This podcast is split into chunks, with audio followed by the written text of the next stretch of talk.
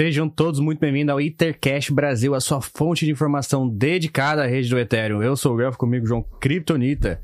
E aí, vamos falar hoje de Ethereum Staking. O que é esse tal de staking? Como que a gente faz o staking? E por que que a gente deve fazer o staking? Como é que você tá, meu caro João Kryptonita? Cara, eu tô bullish, como sempre, bem animado com o mercado, bem animado pro, pro roadmap do Ethereum esse ano, né, Guilherme? A gente vai estar comentando no decorrer do episódio, mas tem tem updates para sair esse ano, estou bem bullish, bem animado com o ecossistema se formando e com as novidades que estão surgindo, né, Guelph? Inclusive, eu já, já, vou, já vou adiantar isso aqui, Guelph, que a gente nem, nem ia falar, mas eu vou falar. Pô, cara, se você estiver em Denver, vamos bater um papo, bater um papo que vai ter muita gente lá. Também não, não falei isso com você, mas eu vou, vou, fazer uma espécie de vlog em Denver, Guelph. E aí, vamos ter conteúdo aqui no Intercast também sobre como foi o evento, como é que foram as palestras. Então aguardem que vai ter muita coisa massa esse ano aqui ainda. Vamos gravar presencialmente lá em, Denver. Primeira, primeira, primeira gravação presencial. né? Boa. Exatamente. Bom, é, esse último artigo, só avançando aqui, esse último artigo que a gente, que a gente lançou é falando exatamente sobre o staking. É algo que não é muito falado dentro do ecossistema, mas é extremamente importante, porque o staking é o que determina agora a, a segurança econômica do Ethereum antigamente, antes, antes do merge, que a gente falou bastante, era o Proof of Work, que era a mineração, você precisava de máquinas lá rodando para validar as transações. Após o merge, agora é o Proof of Stake, você precisa alocar seu Ether para você validar a rede. E a gente vai falar um pouquinho sobre isso, o que, que é o staking, como começar, como começar, quais são os benefícios, o que, que é um solo staker e muito mais. Uh, o que, antes da gente começar, eu só queria falar assim, o que, que aconteceu, assim, qual foi a, a grande mudança depois do merge? O merge foi algo pô, muito que a gente comemorou bastante, aconteceu ano passado. O que, que mudou de lá para cá? O que, que a gente viu após o merge? Primeira coisa que eu posso pontuar aqui foi a redução energética. Foi uma, houve uma redução de 99,95% do consumo de energia dos validadores da rede. Isso foi algo grandioso. Será que isso já é uma já é algo o suficiente para atrair grandes fundos de investimento, atrair grandes investidores para o Ethereum? O que, que você acha, Curi? Cara, eu acho que está no caminho, eu acho que faz total, é, total sentido. A gente, se a gente vê que é uma preocupação de grandes empresas, de fundos há bastante tempo, é questão ambiental, em questão de poluição do ambiente. A gente sabe que tem até o, é, aquela famosa sigla que não serve para nada, só para só inglês ver, como o brasileiro diz, ESG, onde as empresas falam que são, que são é, pro meio ambiente, que, são, que não gastam, que são é, carbono negativo, ou carbono positivo, eu não sei o termo agora exatamente, mas eu acho que o Ethereum está indo muito nessa linha é, e eu acho isso extremamente interessante, até mesmo porque gente vai, a gente pode até adentrar mais nisso hoje no, no episódio, mas rodar um. Se você vai um validador da rede hoje, é muito mais simples do que é, pô, ter, ter, uma máquina de mineração atrás. Eu acho que o Guelph pode até falar melhor sobre isso, mas, cara, era muito caro, você gastava muita energia, era 24/7 ali, torando energia, as máquinas aquecendo, a gente até teve uma gravação é, lá no Bankers que a gente fez com, com convidado, amigo nosso lá, ele falou, cara, eu usava essa, as máquinas de mineração para me esquentar no inverno aqui na minha cidade. Então, para a gente ver o quanto de energia e o quanto de calor que isso gerava, e, com certeza isso acaba não sendo benéfico para o mundo, né, cara? Mas eu acho que a gente vai muito nesse caminho. E para mim, na minha visão, Guelph, não só isso, mas esse, esse é sim um dos fatores que mostram atratividade no Ethereum. Eu tenho certeza que o próximo que você vai falar, que já estou me adiantando aqui, vai ser mais atrativo ainda, Guelph. É isso mesmo, é isso mesmo. É, eu, ia, eu ia dizer que é, fazer a validação, fazer, né, fazer o staking do Ethereum também te dá recompensas. Isso que é muito bom, você participa da distribuição de, de novos ethers, da criação e das taxas geradas dentro da rede. Então isso é, isso é muito bullish também é, para quem quer fazer o staking dentro da rede. Mas antes da gente entrar nesse tópico aí, eu queria dizer que o staking do Ethereum hoje já está all-time highs, apesar de que ainda você não consegue fazer a retirada, o saque dos seus itens, a gente vai chegar lá, vai explicar certinho como funciona, mas estamos aí passando de 500 mil, 500 mil validadores individuais. Isso, nenhuma outra blockchain alcançou algo nesse nível. Isso porque né, a, gente, a gente viu nessa semana também que o Ethereum voltou, voltou a ser deflacionário, né, Guff? Não sei se você acompanhou, mas nesses últimos dias o Ethereum voltou a ser deflacionário, até onde eu tinha acompanhado com mais de 300 IFs é, negativos ali desde o merge. Então, além do que o Guff falou, da gente diminuir a, a, o gasto energético, da gente ter mais, é, pô, 500, 500 mil que você falou, Guff, 500 mil, mais de 500 mil validadores, a gente ainda está vendo o IF se tornar um, um ativo deflacionário, que me atrai muito me atrai bastante mesmo. Eu acho que esse, essa é a combinação que eu tinha falado, Guelph. Cara, um ativo deflacionário, um ativo que não gasta é, tanta energia igual o Bitcoin, cara, tem tudo para a gente receber é, grandes fundos, grandes empresas, porque, queira ou não, não, cara, é aquela coisa que a gente já, já falou várias vezes aqui, né? Se a oferta continua a mesma ou aumenta, não, se a demanda continua a mesma ou aumenta e a oferta vai diminuindo, se tornando deflacionário, consequentemente o preço tende a subir. Mas vai lá, Guelph. O que eu, eu, o que eu acho que ainda não. Os, os investidores institucionais não entraram pesado é pelo fato de que você não consegue tirar o dinheiro da Beacon Chain. Quando você faz o staking, você transfere para um contrato lá na Beacon Chain e ele fica travado. No entanto, estamos prestes a ter aí a, o, o upgrade do Xangai, Xangai Update, que vai liberar os saques. Eu acredito que depois que liberar os saques, aí a gente vai ver um, um stake massivo. Porque todo mundo vai falar, poxa, 5% yield no ano. 5 a 6% yield no ano. Mas um ativo deflacionário, né, que não tem um órgão central controlando, aí é muito atrativo.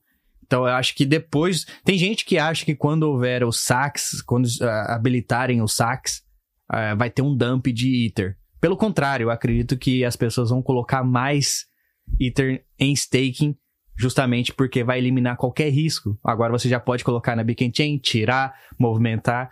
Então isso vai atrair mais investidores institucionais. E quanto mais pessoas comprando o Ether, mais deflacionário ele se torna e, consequentemente, o preço tende a subir. Agora, não é uma recomendação de investimento, né, Curi? Apesar de que a gente precisa fazer o disclaimer que nós temos Ether na carteira, né? Isso é importante Exatamente. Dizer.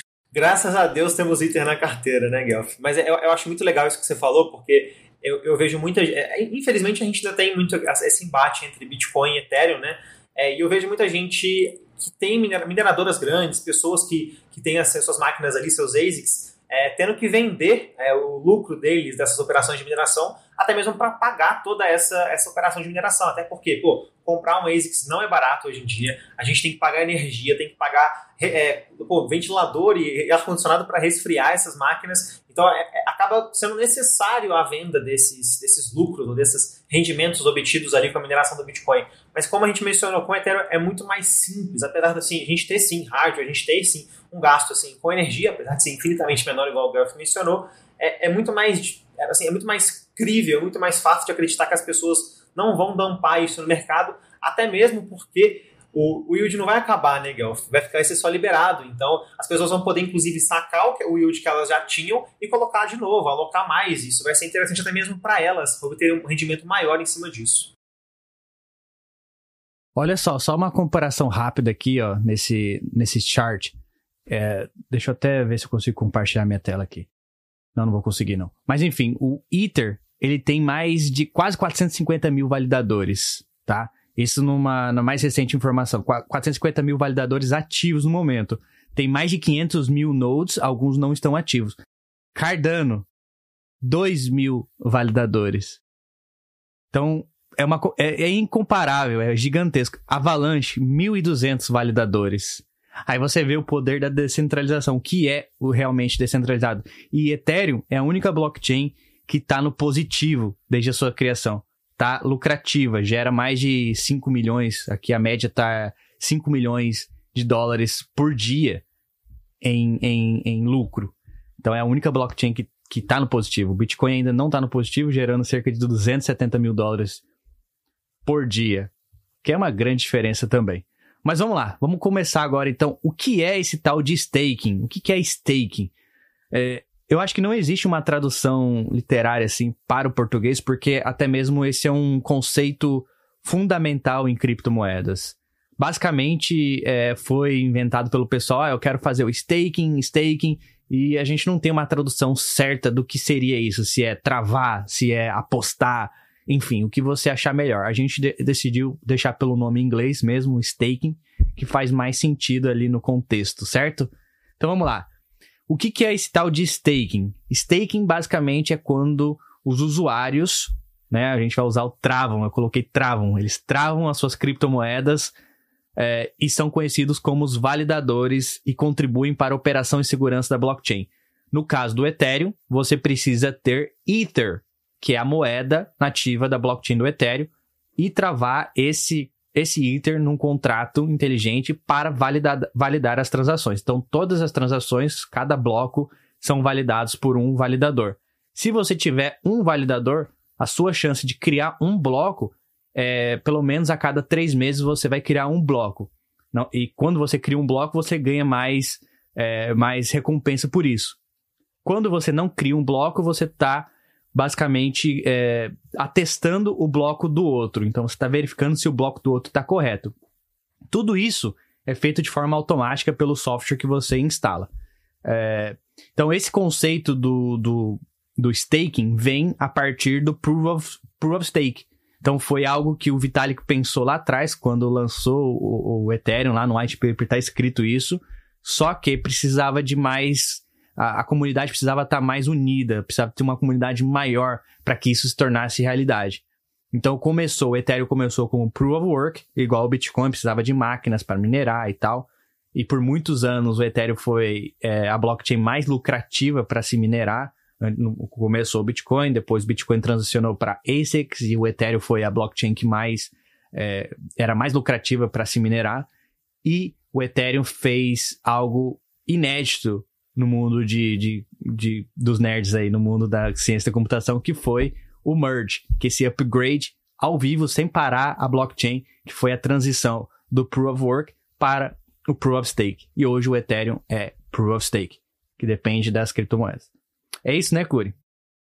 Exatamente, exatamente. É, eu, eu, gosto de pensar muito no staking. Não, não, eu, eu entendo o termo travar, tá? Para mim tá totalmente correto, mas eu, eu, gosto mais de utilizar o termo alocar, né? Porque, querendo ou não, a gente vai estar tá alocando o nosso, nosso IF ali na rede, a gente vai estar tá garantindo a rede, provendo muito mais segurança, descentralização e ao mesmo tempo ganhando recompensa com isso. A gente vai adentrar mais para frente nas modalidades de staking, mas querendo ou não, é, eu, eu, vejo muito isso no Twitter eu concordo 100%. Se você acredita na rede, se você quer incentivar a descentralização, se você quer incentivar aquela rede a ser cada vez mais segura, faz total sentido você participar da validação, fazer stake nos seus IFs. Claro, a gente pode entrar em pormenores de contrato, de não ter liquidez e etc. Mas igual a gente já estava mencionando agora há pouco, isso tá para ser resolvido. E cara, a gente já tem aí, pô, 450 milhões, 450 milhões, 450 mil, mil, mil né, Gelf?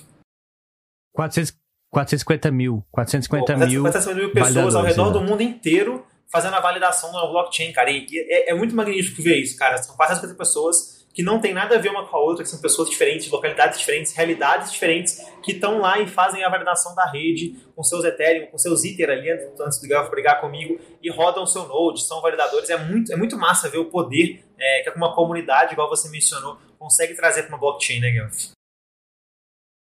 E hoje o Ethereum é a blockchain que tem a maior é, segurança econômica de todas, mais do que o Bitcoin. Hoje, para uma, uma pessoa querer atacar, só atacar o Ether, o Ethereum, ela precisaria de quase mais de 10 bilhões de, de, de, econômico, é, de segurança econômica, ou seja, 10 bilhões de dólares para você poder atacar a rede.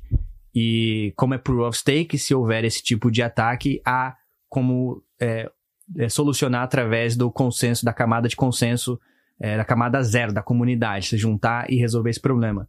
O Bitcoin hoje é 5, milhões, 5 bilhões é a segurança econômica do Bitcoin. Então, para uma pessoa querer atacar a rede, lógico que ela é também bem descentralizada. Eu acredito que se houver um ataque, a comunidade também vai resolver isso de forma é, pontual ali. Mas a segurança econômica hoje são é, 5 bilhões de dólares. E é, eu queria tocar aqui no, no ponto que é, da Beacon Chain. A Beacon Chain ela é a camada de consenso que sustenta o modelo de operações da Proof of Stake. Ela foi criada lá atrás, em 2020, dezembro, e ficou um ano ali rodando. Ela era já, tipo, ficou andando paralelamente com, com, a, com a parte de Proof of Work. Então as pessoas, elas não sabiam o que ia acontecer. Elas, elas faziam o staking lá atrás, ah, tá liberado o staking, você tinha que mandar os seus Ethers para a Beacon Chain, né, para um contrato na Beacon Chain e esperar é, que esperar até o momento de fazer o saque. Só que era uma coisa incerta. As pessoas faziam por acreditar na tecnologia, por acreditar que os devs iriam desenrolar tudo isso, que o merge iria acontecer. O risco era muito maior lá atrás. Então, quem colocou lá atrás, no início da, da Beacon Chain, hoje está com um sorriso daqui aqui, porque deu certo o merge e provavelmente vai dar certo também uh, o sax, né? Então, hoje, para você fazer o staking no Ethereum, é necessário 32 Ethers e você ativa o software validador na blockchain do Ethereum. Então, o Ethereum que você manda lá para Beacon Chain, ele só vai poder ser retirado após o upgrade do Xangai. Xangai up, Upgrade, que provavelmente vai acontecer em março de 2023. É, não, não tá certo ainda, mas está tendo agora o, o KG, KG, KGB, né? KG, não, KGZ, é, KGZ é, cerimônia, que é uma cerimônia onde todo mundo assina uma transação criptograficamente para validar que aquele upgrade é legal. E você, se você tiver uma carteira no, no Ethereum, você também pode assinar essa cerimônia, que é muito legal. A comunidade mesmo decide ali de forma descentralizada se aquele upgrade vai rolar ou não. E desde que foi, desde que começou essa cerimônia, que eu acredito faz o que uma semana mais ou menos do, do, do dia da gravação, ou já tem mais de 7 mil pessoas, 7 mil endereços diferentes que já assinaram essa cerimônia. Esse é um número histórico, é um número que mais é, desde a criação do Ethereum, nunca houve tanta gente assinando a, a, KGB, a KGB cerimônia. Então é bem interessante isso mesmo. Aí eu te pergunto, Cúrio, por que, que a gente deve fazer então o staking do Ether? Por que não só guardar na carteira? Por que, que a gente deveria fazer o staking do Ether? Boa. Eu acho que tem várias frentes para a gente atacar. Eu vou falar algumas delas, se quiser depois você complementa, Guilherme. Mas acho que o ponto, o ponto principal que a gente já começou a antecipar lá atrás é de garantir mais a segurança na rede, né, cara? A gente sempre prega muito descentralização, a gente sempre pega, prega muito liberdade, segurança, mas isso é muito bonito no papel, né, Gal? Foi muito legal ficar falando, não, eu, eu, eu acredito nisso e tudo mais. Agora, ficar no papel é, é, é, muito, é muito simples. A gente precisa, na prática, exercer esses nossos preceitos e mostrar que a gente acredita nisso. Então, eu acho que talvez esse seja o principal ponto. Falar, cara, eu também faço parte da rede, se sentir uma pessoa só, entre aspas, até, porque, pô, eu, eu pô, igual a gente mencionou, eu, eu tenho ativo, eu tenho na minha carteira, mas somente quando a gente faz a validação da rede, a gente percebe o, o quão importante é cada um dos usuários lá dentro, né, cara? Porque no fim do dia, igual a gente sempre fala, a camada, igual você mencionou, a camada zero do Ethereum é a comunidade, cara. Então, se não existisse a gente, se não existisse o Guelph, não existisse eu, não ia existir o Ethereum, assim. Eu não estou falando só o Guelph ou duas pessoas, estou falando da comunidade inteira, a comunidade que move o Ethereum. Então, acho que esse é o principal pilar é, por que fazer o stake, se sentir mais parte da rede, exercer na prática realmente é, a, a, validação da rede. Mas além disso, também, como se isso não fosse suficiente, legal, você pode ganhar retorno em cima disso, cara. E é um retorno, bem entre aspas, eu não, eu não vou passiva. falar isso, mas. Renda passiva, cara. É um retorno, entre aspas, bem entre aspas, garantido, cara garantido assim de, cara, e não é um retorno de 0%, meio por cento, é um retorno, igual você falou, cara, que dependendo de quando você colocou seus GIFs lá, lá em staking, tipo, sei lá, tipo, de 4 a 18%, alguma coisa mais ou menos assim, legal, você sabe até falar melhor que essas porcentagens. É, depende muito do serviço de staking que você escolher, mas varia entre. Hoje está variando entre 4% a 8%. Depende muito do serviço que você escolher. E cara, ter renda passiva e você receber essa renda passiva não em dólares, mas em mais Ether, que é um ativo que provavelmente tende a subir de valor, justamente porque ele é deflacionário, né? Ele, ele tem é, escassez no mercado. Então, isso aí é muito interessante. Você recebe mais Ether por estar tá sendo, por estar tá fazendo a validação da rede. Então, se você acredita no longo prazo da tecnologia, você não precisa do dinheiro, a melhor maneira de você ter uma renda passiva é você fazendo o staking. Faça o staking, você roda um, um node na sua casa, um nó, né? Traduzindo ali o pé da letra, com o software do Ethereum e você está validando as transações. É renda passiva por quê? Porque você não precisa fazer nada. Você liga a sua máquina e certifica que ela está funcionando e conectada na internet 24 horas e pronto. Não precisa ficar fazendo manutenção, não precisa fazer nada. Só ligar a máquina e deixar ali. Então, eu vou agora avançar aqui para Hum, diga lá. Só, só para pontuar, pontuar um negócio que você falou para reforçar isso para o pessoal, esse retorno de 4 a 8, 4 a 16 que a gente mencionou é em if. Então, o que, que significa? Se o IF uhum. valorizar, pô, eu, eu, é, o IF hoje está valendo 1.500. Se for para 3 mil, daqui, 3 mil dólares daqui um mês, dois meses, você vai ter esses 4 ou 8% ali em cima de IF e ainda vai ter a valorização se você quiser pensar em, em USD ou em BRL. Então, é muito interessante se você acredita no, no, longo prazo da rede, exatamente porque você pode ter um retorno muito interessante é, com essas brincadeiras assim de valorização de dólar, valorização de IF. Então, só queria pontuar isso, que é, isso é muito massa de pensar, mas, mas pode continuar, por favor. Com toda certeza. É, agora a gente vai entrar na parte como fazer o staking do Ethereum. Né? Existem, de, de, fato, existem várias maneiras de você fazer o staking, é, todas com quantidades variadas de, de, de recompensas, tem, existem riscos e alguns requisitos.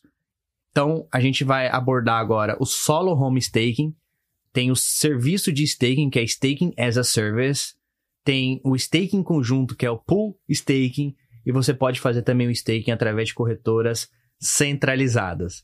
Vou começar falando aqui agora do solo home staking. O que é o solo home staking?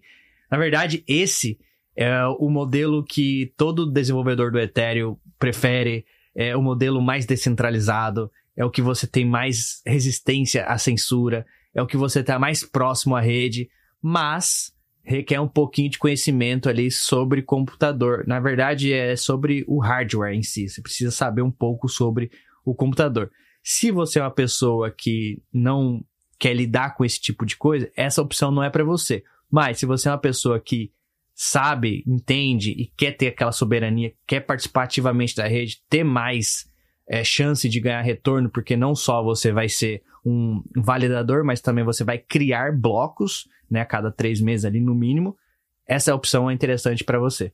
Um, você precisa de no mínimo 32 Ether, então a barreira de entrada é um pouco alta para você fazer isso. Mas se você tiver 32 Ether, vale muito a pena. O que, que você precisa para ser um, um, um solo home staking? Além do, do, dos 32 Ethers, você também vai precisar de um hardware, um computador para rodar esse validador. É, esse validador, esse computador, ele precisa estar tá rodando 24 horas por dia, 7 dias por semana, e é, você precisa travar os seus ethers, né? Como 32 ethers travados, e você, e você roda um node nesse computador.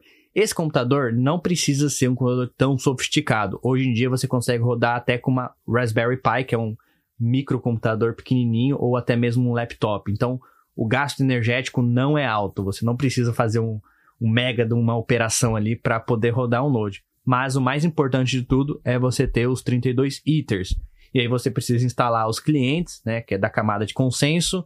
É, eu coloquei aqui no, no artigo que é o Prism, Teco, Lighthouse, Nimbus e Lodster, que são clientes, os clientes, que você é o software que te permite rodar o Node. Então você tem que ter dois tipos de cliente. Tem um cliente de consenso, a camada de consenso e a camada de execução. Você precisa instalar esses dois softwares dentro do, do seu computador ali que você vai rodar o Node. E, é, e depois da, a, a, da camada de execução, que é o mais utilizado hoje é o Gas, tem o Erigon, é, o Beso e o Nethermind. Eu particularmente uso o Nethermind para não concentrar tudo em um único cliente, porque a gente precisa também dar uma diversificada. É, é interessante é, isso, porque antigamente, quando lançou ali na Beacon Chain, era muito mais complicado. Você realmente precisava de um computador mais robusto, não tinha ainda um cliente que fosse para é, Raspberry Pi. Era um pouco mais complicado, você precisa fazer tudo por, por linha de comando. Hoje já tem software que é, alguns cliques já te habilita, já te, te permite a fazer o, o, o, staking. Então não, não é um bicho de sete cabeças. Inclusive, já vende até computadores pequenos já pronto para você fazer o stake. Ele é o tamanho de um modem, assim, mais ou menos, assim. É, custa na faixa de 400 dólares, você compra e já vem pronto. Você não precisa fazer nada, só coloca, liga ele, conecta na blockchain do Ether, sincroniza com a blockchain, transfere, né, coloca no contrato lá os seus 32 Ether e pronto. Você está rodando seu avaliador. E ele gasta menos de um dólar por mês de energia, esse, esse computador pronto, que é interessantíssimo também. É, eu acho que isso que você mencionou agora é, é interessante Diga. porque eu acredito muito nessa tendência, né? Como você falou, era muito difícil né, rodar o Node em casa, assim, igual só pessoas que tinham um conhecimento mais avançado lá no início da Beacon Chain. Isso está ficando cada vez mais fácil. Eu acredito que uma tendência que a gente tem, principalmente pelos desenvolvedores e pela comunidade mais ativa no Ethereum, é criar soluções que simplifiquem ainda mais a possibilidade de você rodar um Node em casa. Essa de você comprar um aparelhinho pronto é uma, é uma, das, é uma dessas soluções que eu acho extremamente é, interessante, porque, cara, tem gente que só tem, tem os, os IFs ali na carteira e não quer se preocupar com isso, mas se a gente facilitar esse processo, facilitar com softwares mais fáceis, mais interativos, com UX UI melhor, a gente vai cada vez mais trazer pessoas é, para rodar os seus próprios nodes, se tornarem validadores próprios ali da rede. Então, eu acredito pessoalmente que uma tendência muito forte para o ecossistema do Ethereum é simplificar esse processo de rodar o seu próprio node, porque isso acaba também trazendo, igual a gente mencionou, muitas vantagens para a rede também, e não só para a pessoa ali por trás que vai estar tá fazendo o staking né, dos seus IFs. Mas eu queria fazer esse comentário, Guelph. Boa, boa, boa. Então, o próximo método de você fazer o staking né, no Ethereum é staking as a service. É um serviço de staking. O que, que é isso? São empresas que oferecem a possibilidade para você fazer o staking através deles. Então, o que a gente falou aqui do solo home staking, o que, que você precisava? De 32 Ethers, o que, que você precisa no caso? 32 Ether e um computador, né? Um Node ali, ou, ou, ou até mesmo esse computador já pronto já para rodar. Então, você precisa do hardware. O staking as a service, a única coisa que você precisa é dos 32 Ethers. Então essas empresas oferecem a possibilidade de rodar o Node para você. Você entrega as chaves do validador para eles, mas mantém a sua chave de assinatura. Então é, eles não têm acesso aos seus 32, não conseguem tomar os 32 Ethers de você. Qual que é a vantagem de fazer isso? Você não se preocupa com, a, com os nodes. Né? Você não preocupa de ter que manter um computador ligado 24 horas, 7 dias por semana. É, você não tem essa é, preocupação de ter que fazer o, a linha de comando ali, o command line para você rodar um node. Basta você mandar lá para o contrato deles os 32 Ether, pronto, você já está rodando o node as a service. No entanto, eles cobram por isso. Então, ao invés de você receber a, a recompensa total do, da sua validação, você recebe mas eles descontam é, a, a, as taxas mensais das operações. Isso não é tão diferente, assim, não, não cai tanto comparado com, com o solo home staking. Mas se você tiver muito dinheiro, aí no final faz uma certa diferença. Só que tem muita gente que prefere esse tipo de empresa. Por quê? Porque eles é, se profissionalizaram, entendeu? Eles criaram uma forma de é, de não ter queda, não, não cair a rede, eles devem usar backup de internet, backup de energia, todo esse tipo de, de infraestrutura para manter ali o, o, os, os, os validadores sempre online. No entanto, existe uma. É, você pode ter ali algum problema com. Existe um risco, né? Se você usar um serviço, um, um serviço desse, um serviço de staking. Existe o, o risco é, deles, do, do protocolo em si, sofrer um, algum tipo de hack. É, existe, por exemplo, do operador, da pessoa que está operando ali, é, cair o node, né, desligar o node e você ser penalizado por isso, porque se você deixar o seu node offline, um dia offline, algumas horas offline, vai ser descontado do seu da sua recompensa. Então, se você recebe 5% ao ano, por exemplo, você divide 5% por dia, e se você deixar um dia offline, aquele dia, aquela porcentagem vai ser descontada das suas recompensas. Então, se você não tem controle, por exemplo, do seu node, né, você não tem, se os caras ficarem offline, por exemplo, você não tem o que fazer, você, você tem que esperar até eles voltarem, é, voltarem online, enfim. Então, esses são alguns tipos de risco. Hoje, é, os mais utilizados é a Black Demon e o Staked. Eu acho que o nosso grande amigo Diego ali, o Diegão, ele usa a staked. É, é massa, é interessante. Esse é uma opção mais fácil do solo home staking, como eu falei, mas ainda tem aquela barreira dos 32 ethers. Então, qual que seria a opção mais fácil para alguém que não tem 32 ethers? É o pool staking, que é o staking conjunto. Curi, e aí? Essa maneira realmente é a mais fácil? Cara, eu acredito que sim. Eu acredito que é a mais fácil e a mais é, simples também de fazer, né, Guelph? Para quem não quer se envolver com rodar seu software, procurar esses protocolos diferentes. Tanto é que hoje em dia os maiores protocolos é, de, de staking conjunto, digamos assim, são gigantes, são gigantes mesmo, eles têm token próprio, vira e mexe a gente vê confusões, sejam positivas ou negativas sobre eles no Twitter, mas basicamente a ideia é a mesma, você vai participar ali da validação da rede, só que em vez de você participar como, como, como validador próprio é, no home staking ou utilizando um serviço terceirizado, você vai se juntar com diversas outras pessoas ao redor do mundo, vai juntar esses if seu, do Guelph, de mais pessoas, e aí sim a gente vai encontrar esses 32 ifs ou os 16 ifs, o Guelph pode até explicar melhor aí como é que funciona essa diferenciação, mas com 16 você já consegue rodar uma espécie de, é, de node, é, de validador próprio, onde você pega é, os outros 16 ali de pessoas que estão fazendo essa, essa, essa, esse conjunto de, de, de para validar a rede e consegue rodar uma espécie de, de validador próprio, de node próprio.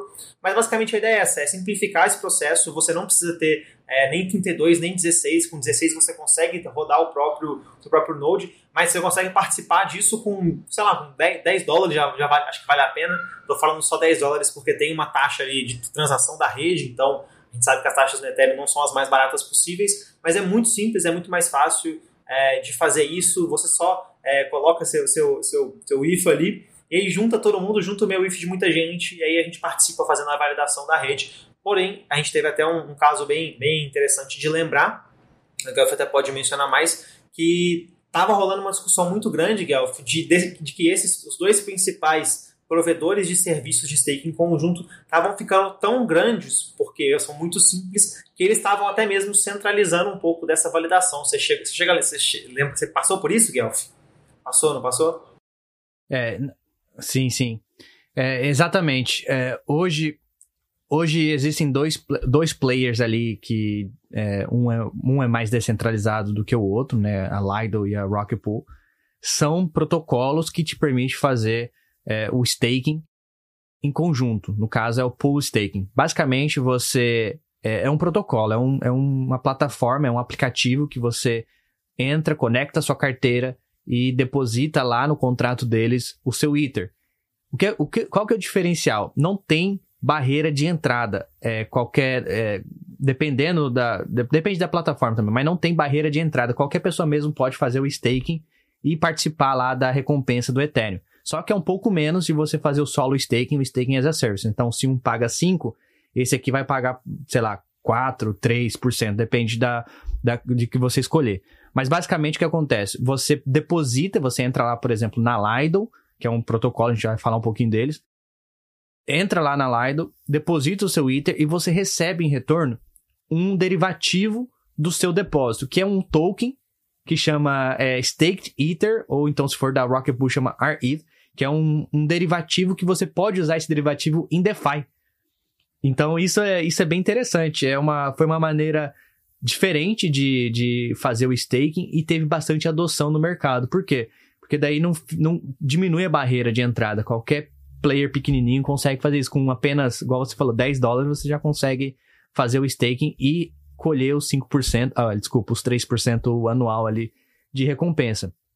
É, interessante é que você não precisa, hoje em dia, você não precisa diretamente ir até esses protocolos. Você não precisa ir lá na Rocket Pool ou na Lido para você poder fazer o staking. Você pode simplesmente ir na Uniswap e fazer um, um swap por, pelo token deles, ou na OneInt fazer o swap pelo token deles. Então é muito mais fácil mesmo você fazer essa, essa, é, esse staking. E aí você, igual eu falei, você pode usar em DeFi. Aí você pega o staking, trabalha com ele. Você coloca em uma outra pool de liquidez, você entra lá na, na Pods Finance lá e, e deposita seu Staked Ether lá para eles trabalharem com com opções. Tem uma porção de coisas que, que, que você consegue fazer em DeFi com o seu staked Ether. Então você deposita, você está recebendo recompensas lá da Beacon Chain da, por validar a rede e você ainda consegue trabalhar com o seu, com o seu token derivativo. Isso é só existe em DeFi, não, no mundo convencional nunca vi algo parecido.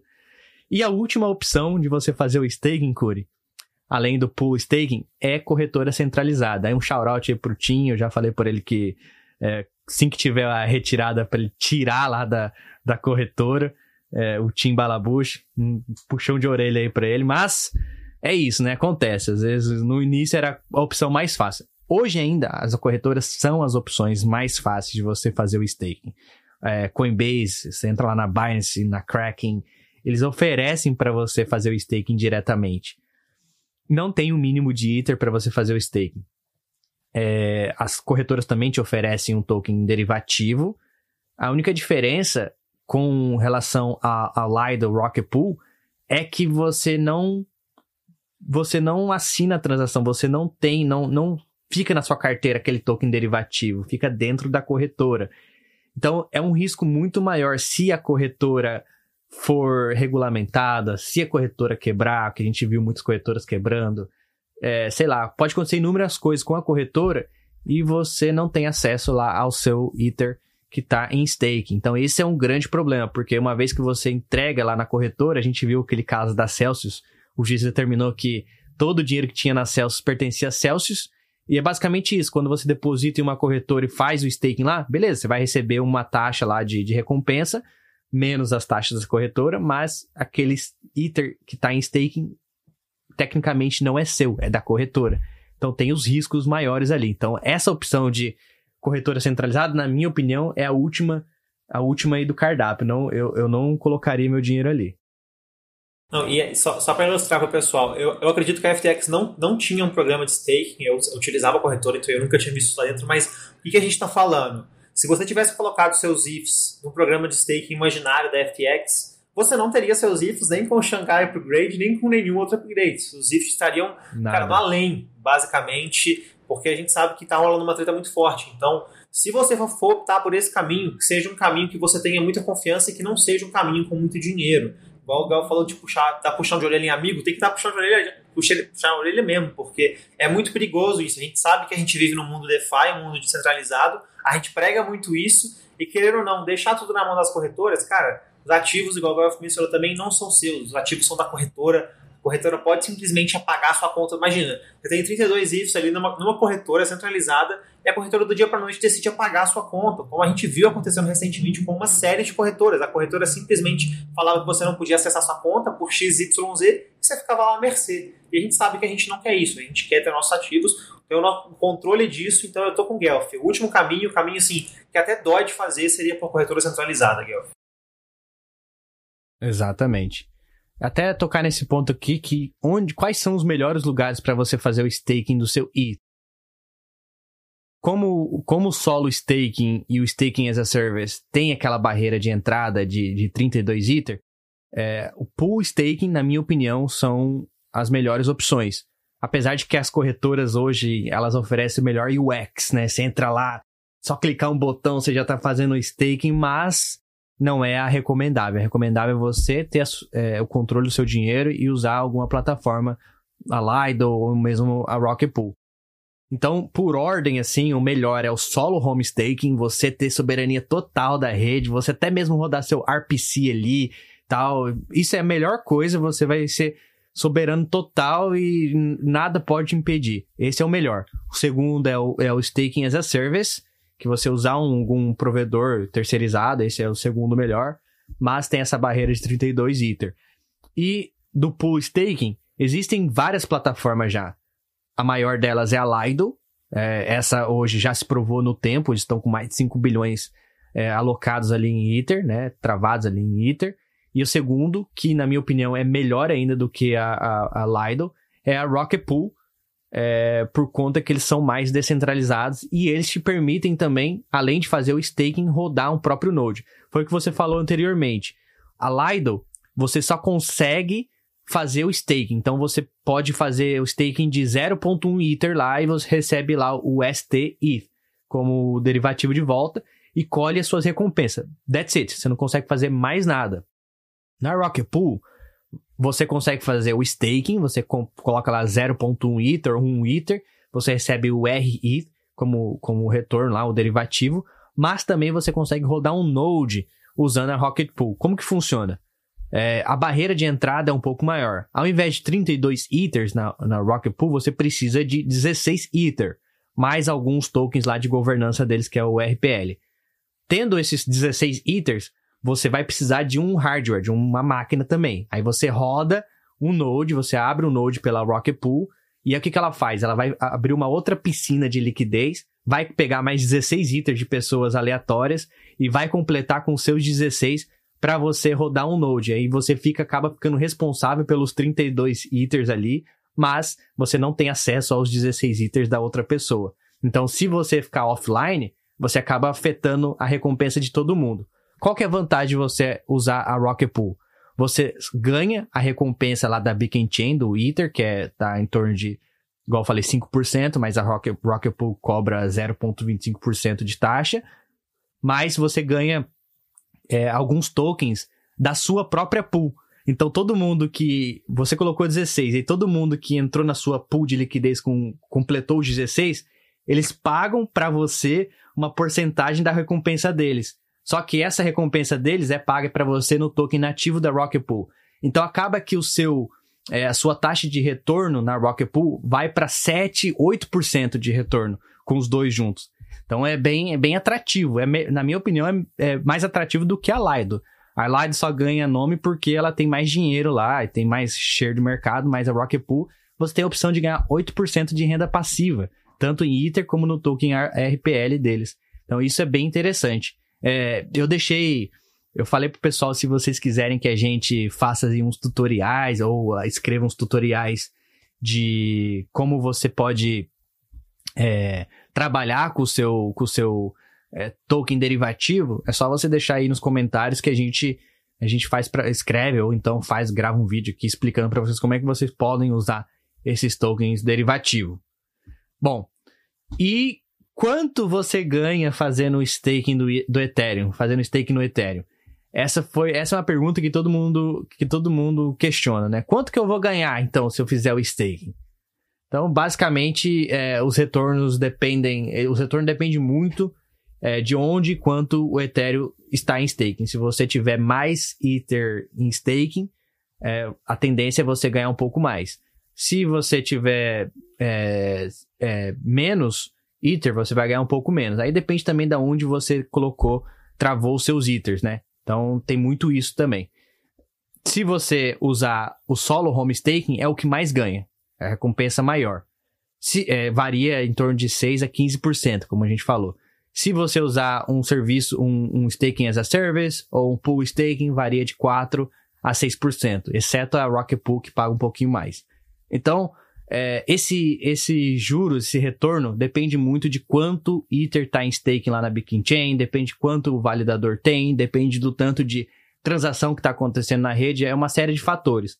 Mas é, algumas pessoas, alguns matemáticos estimam que esse valor tende a aumentar depois do Shanghai Upgrade, depois do Sharding, etc, etc. Quanto mais Ethereum tiver adoção, maior retorno você vai ter. Então, de 6 a 15% ali a gente pode esperar de retorno no, no, no futuro aí pro, pro, pro Ethereum. Isso é. Existe alguma outra renda passiva melhor do que isso, Curi? Hoje, no, hoje que a gente entende bastante sobre isso, qual que é a renda passiva melhor do que isso? Hã? Lojas pergunta americanas?